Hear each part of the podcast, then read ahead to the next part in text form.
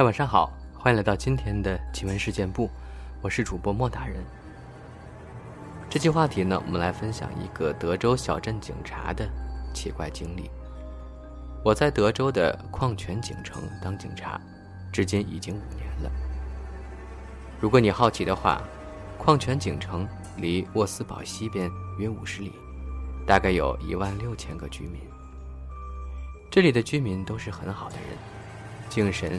勤奋工作，而且都很善良，但他们看起来总是有一些不对劲儿，仿佛他们有着不可告人的秘密。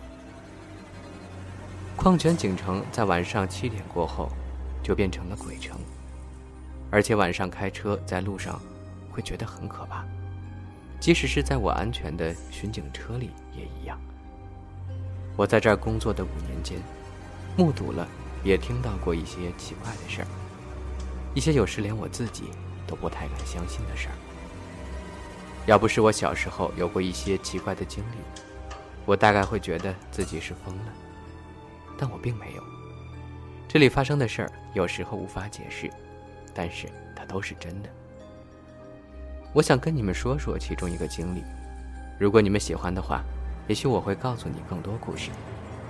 因为会有好多好多的故事可以说。要了解矿泉井城，首先你要知道它的历史。我搬到这里六个月后，去了当地的历史协会，在那儿我学到了这座城市大部分的历史。显然，这座城是在1881年，有一个名叫 G.A. 林区的男子建立的。林区挖到第一口饮用水井后。他声称这有怪味的水治好了他的风湿。邻居太太也说这水治好了他的关节炎。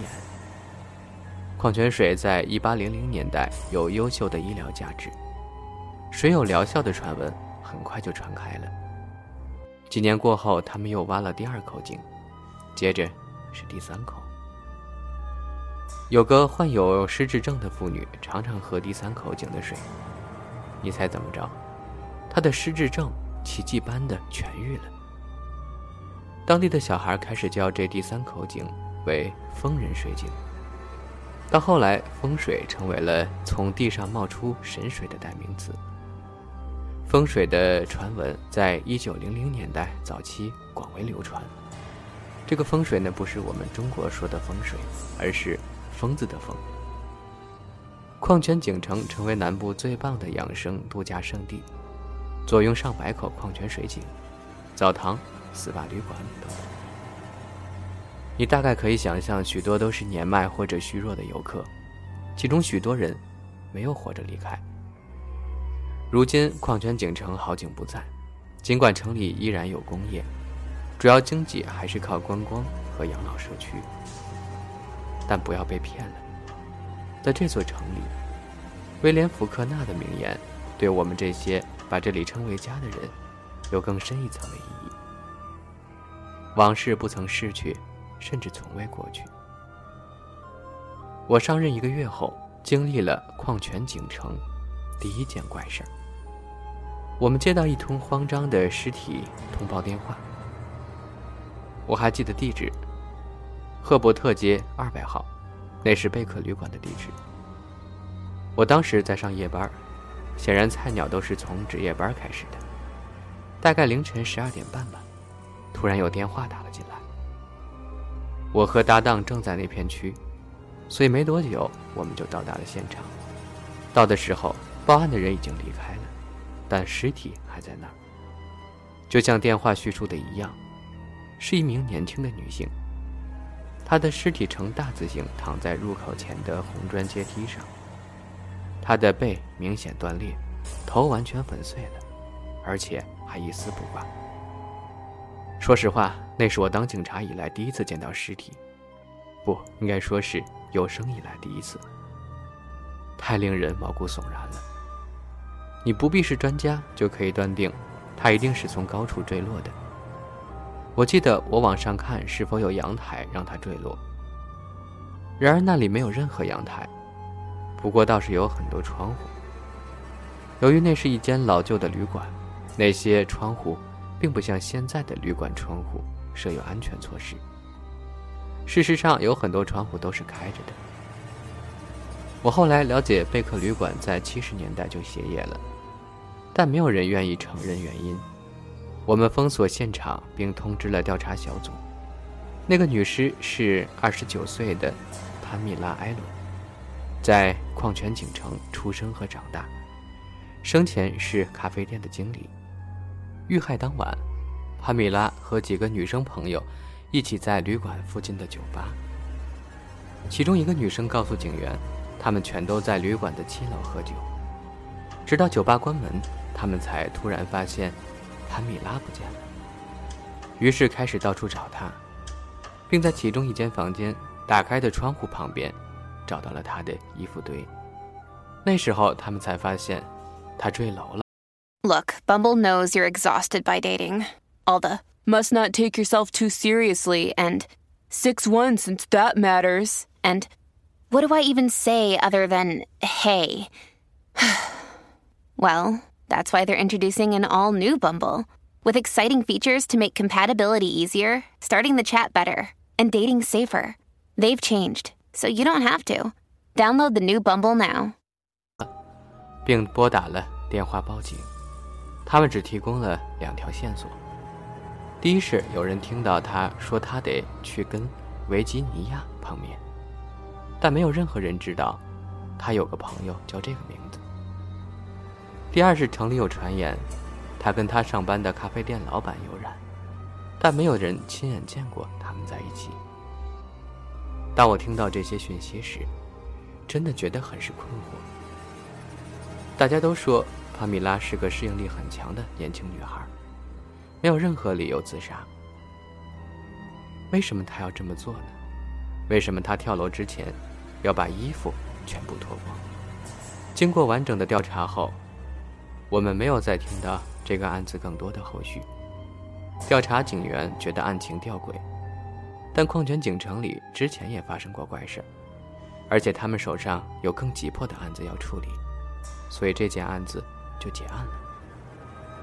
一直到五个月后，我在历史协会翻阅手稿资料时，看到一段让我汗毛直立的叙述。上面是这么写的：贝克旅馆里。有个故事，发生在一名叫做维吉尼亚·布朗的女人身上。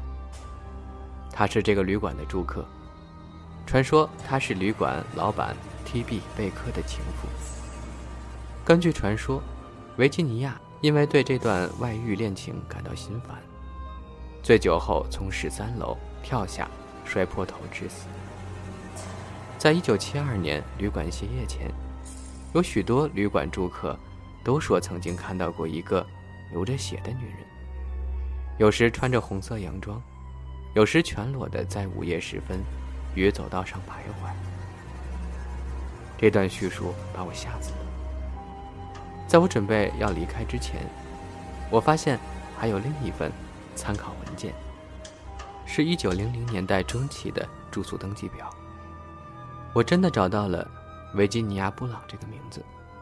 他是当时的住客，在房间下栏下面注明了“七幺四房”。就在那时，我知道矿泉井城里有非常诡异的事情发生，但到底是什么？后来我才知道，贝克旅馆到现在依然全国知名，甚至有电视节目播了一集在旅馆发生的其中一个鬼故事。我在德州的矿泉井城当警察，至今已经五年。它是一个介于有趣跟恐怖之间的地方。那里的居民很奇怪，发生的事儿更是诡异，往事从来没有过去。我想谢谢大家对我在德州矿泉井城的经历感兴趣，我也很感谢有这个机会可以分享这些故事。请记住，尽管这些经历也许不合逻辑或者时间顺序，但我想这都是巨大谜团的一部分。而我，还在一一拼凑。有天，大约是在贝克旅馆事件发生的四个月后，我跟我搭档被派去位于 S.E 第六大道的荣民中心大楼处理骚动。有时候我们会和日间巡警换班，而那正是其中之一。我们抵达现场时，有群群众聚集在外，大部分看起来明显受到了惊吓。当我们靠近门边时，我了解了原因。从里面传出来的声音，恐怖极了，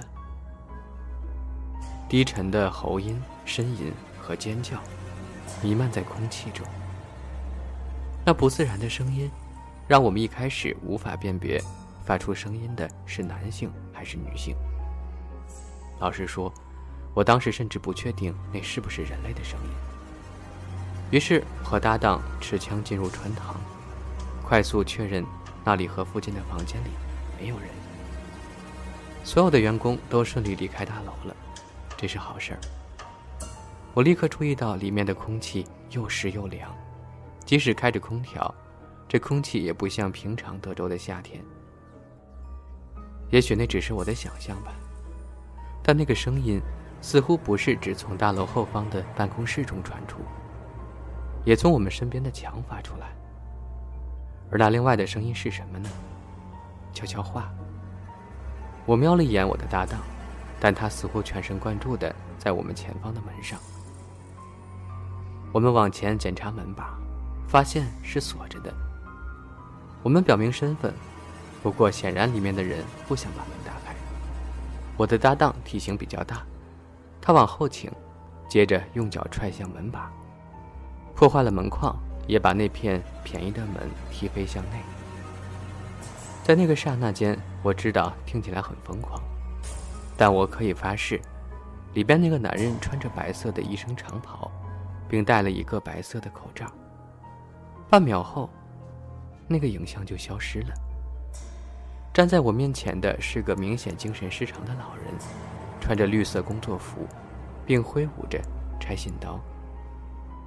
拆信刀是那种你可以在福伦社拿到的款式，虽然大把，但是很钝。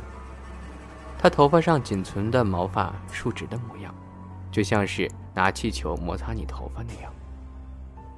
他喃喃自语，大部分前文不对后文。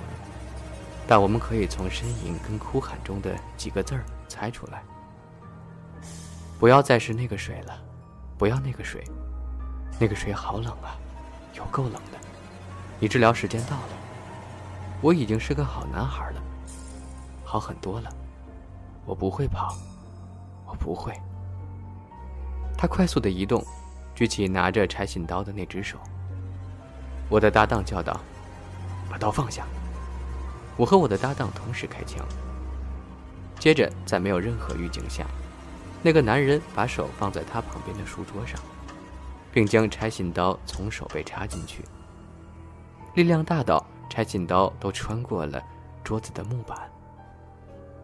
他用苍白的脸和因恐惧而睁大的无神的双眼直视着我们，然后喘息着说：“他要来了。”紧接着就倒在地上。